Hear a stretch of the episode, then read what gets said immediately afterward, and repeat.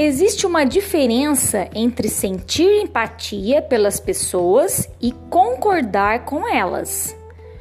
Como alguém de classe, você deve ter a habilidade de enxergar a realidade dos sentimentos do outro. Nenhuma crítica deve estar ligada a essa realidade. Não é preciso dizer que você pode e deve criticar o conteúdo desses sentimentos. Se, por exemplo, alguém tiver preconceito racial ou de gênero, não é uma questão de ter direito a uma opinião. O primeiro passo, contudo, é identificar a opinião dos outros e procurar enxergá-la a partir do ponto de vista deles, mesmo que ache essa opinião inadequada.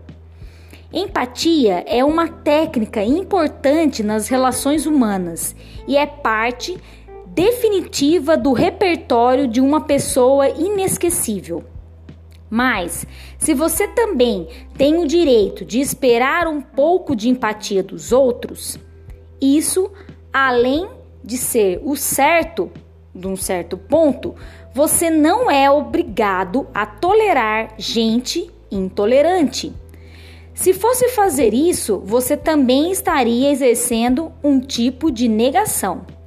Mas seu objetivo não é se transformar em santo.